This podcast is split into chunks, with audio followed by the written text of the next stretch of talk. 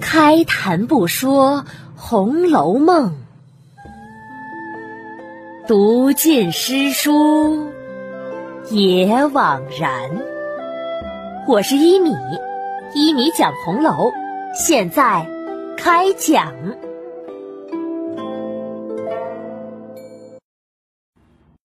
第三百二十九集，吹汤。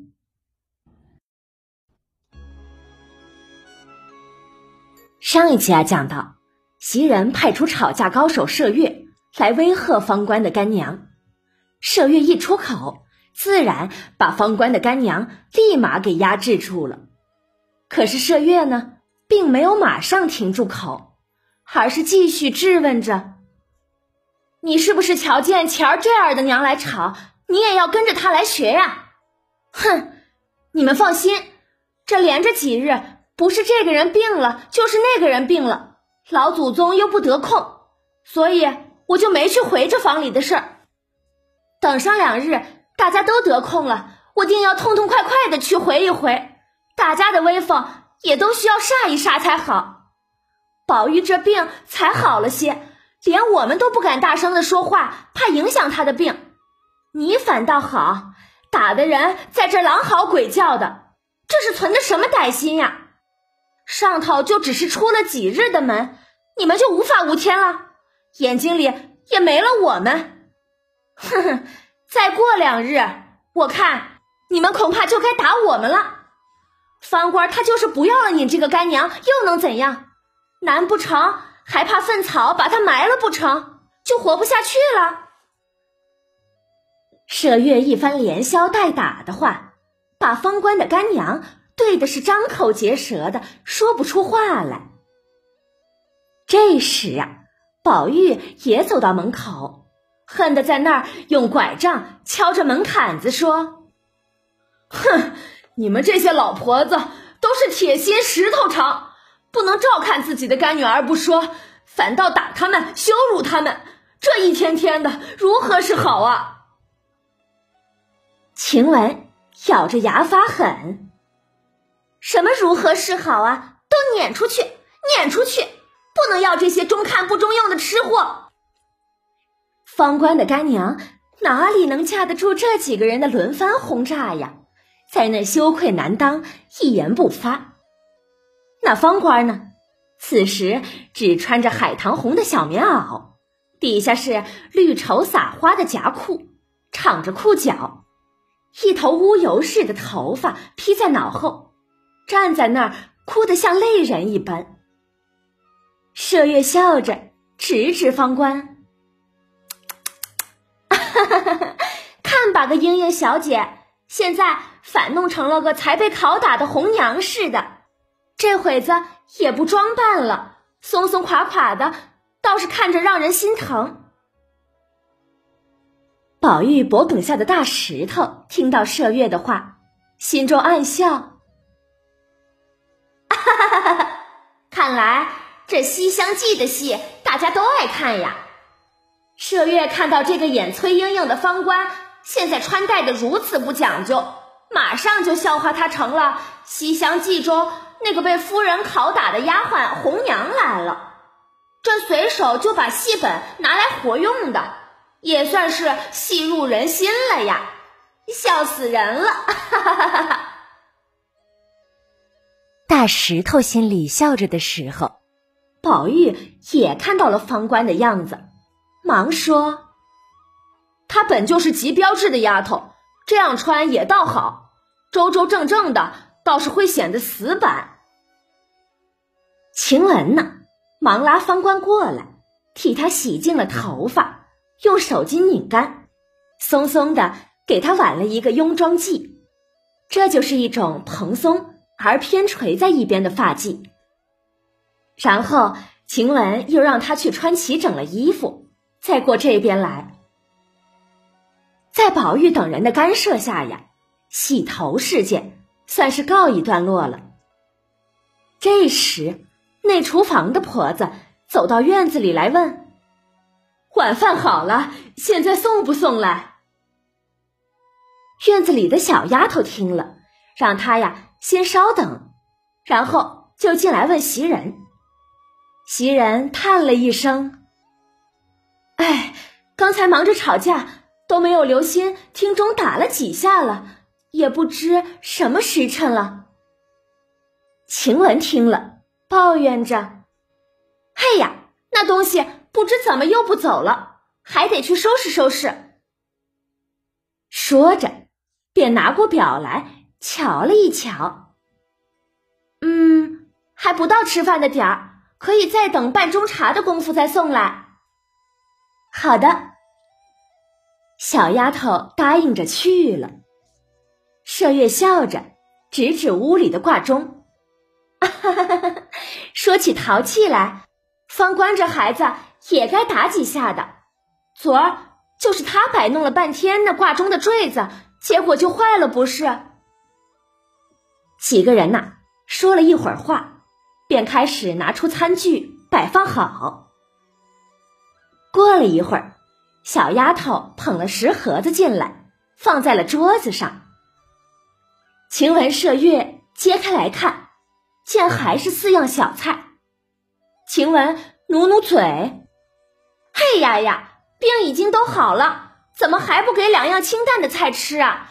仍旧是稀饭咸菜的，这要吃到哪天是头啊？”边说边把食物拿出来摆好，一看那盒中却还有一碗火腿鲜笋汤，晴雯忙着端了出来，放在了宝玉跟前。这肉汤鲜笋的香气顿时散开，好几天没吃过荤的宝玉那是馋得很，低头就着桌上的碗就喝了一口。哎，哎呦，嚯嚯，好烫，好烫啊！袭人笑了起来，我的菩萨呀，才几日不见荤，就馋成这样了。一面说，袭人一面忙端起汤碗，轻轻的用口吹了几下。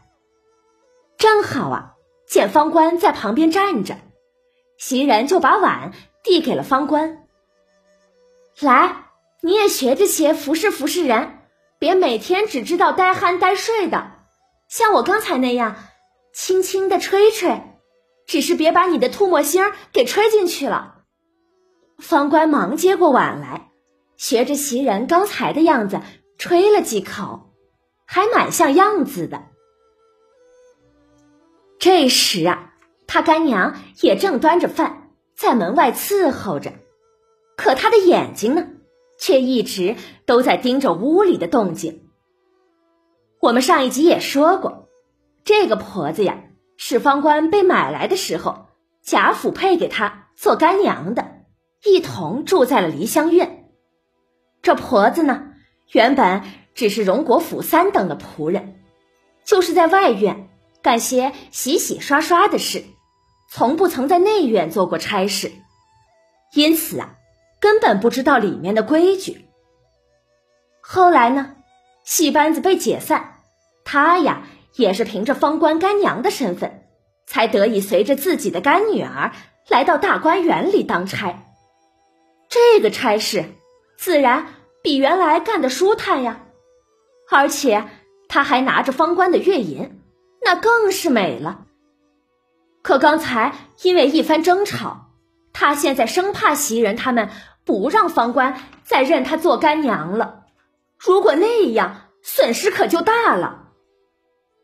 因此啊，他现在心里一心想着怎么能挽回局面，想着怎么来巴结宝玉、袭人等人。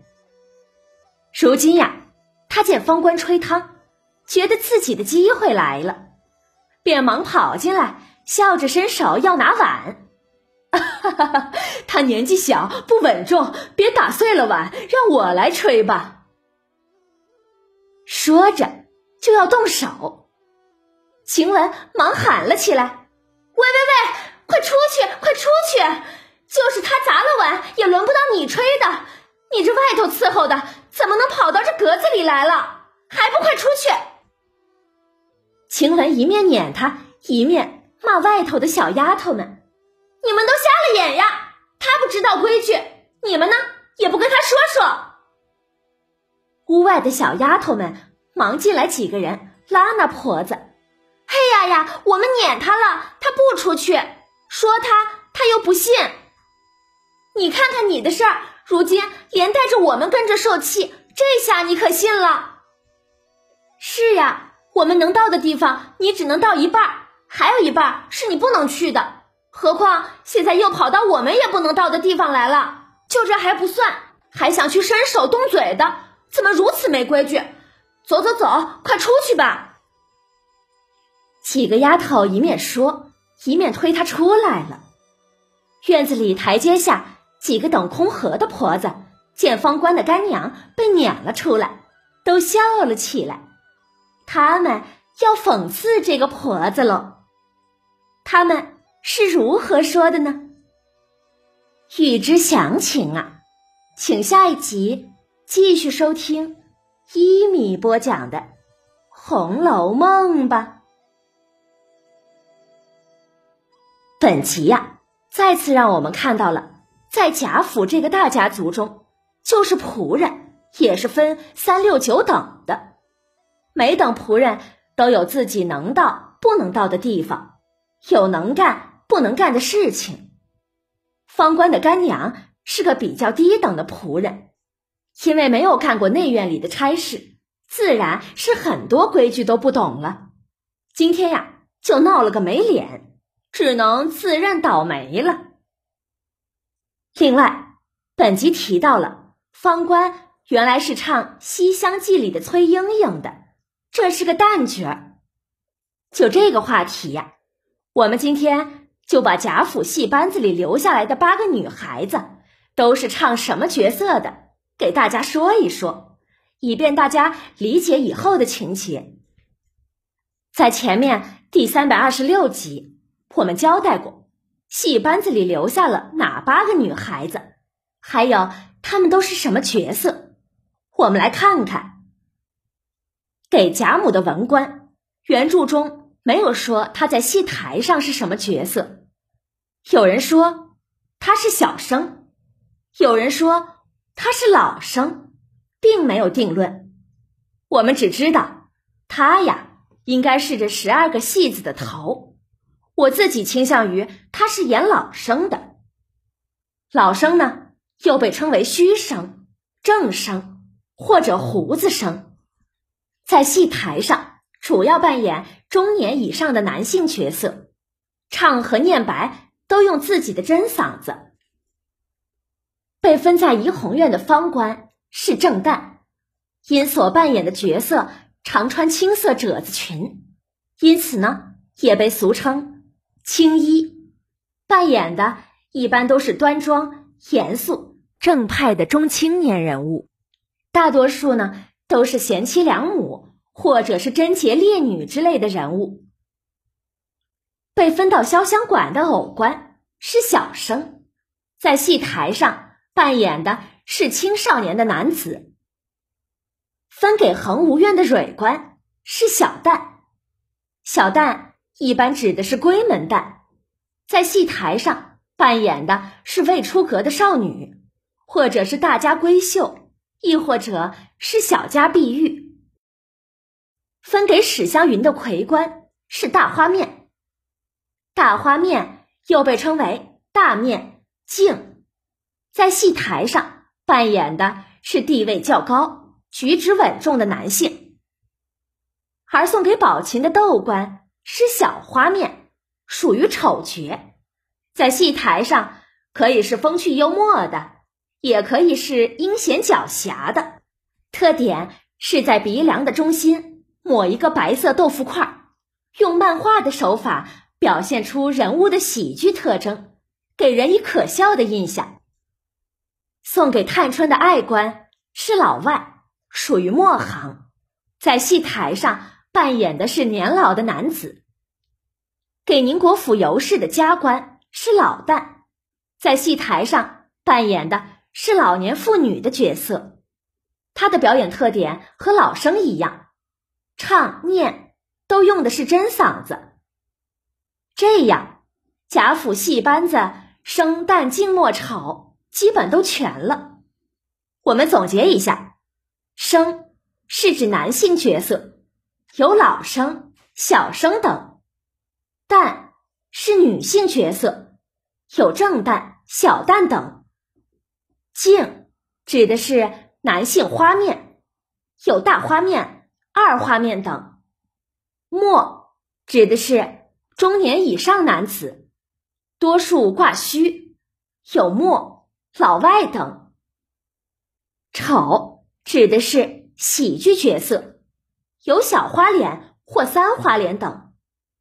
只是贾府的戏班子，不管是什么角色，都是由女孩子扮演的罢了。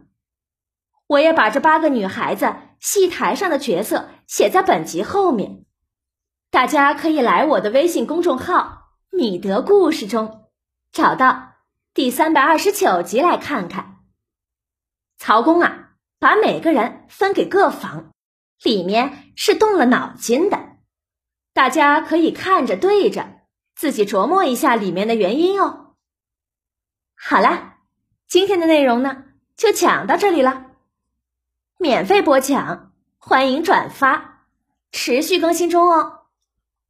晚安了，朋友们，再见。